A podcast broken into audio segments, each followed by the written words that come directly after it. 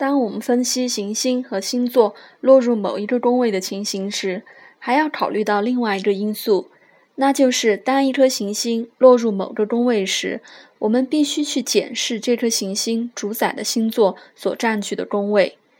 这两个宫位之间会发生关联。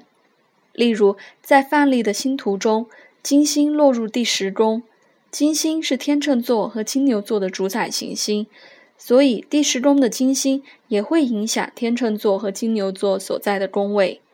在这个例子中，天秤座与第四宫，天秤座中有二十三度在此宫。和第五宫，宫头是天秤座二十三度有关，而所有的金牛座都被劫夺在第十一宫内，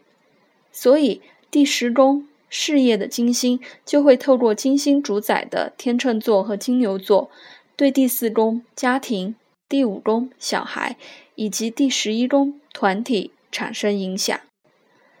总括而论，行星会影响以下领域：一。行星所在的宫位，二找出该行星主宰的星座，该星座落在宫头位置的宫位。三找出该行星主宰的星座，该星座任何一部分落入的宫位，即使该星座不是落在宫头位置。我们大致上可以根据以上的顺序衡量各种因素的重要性。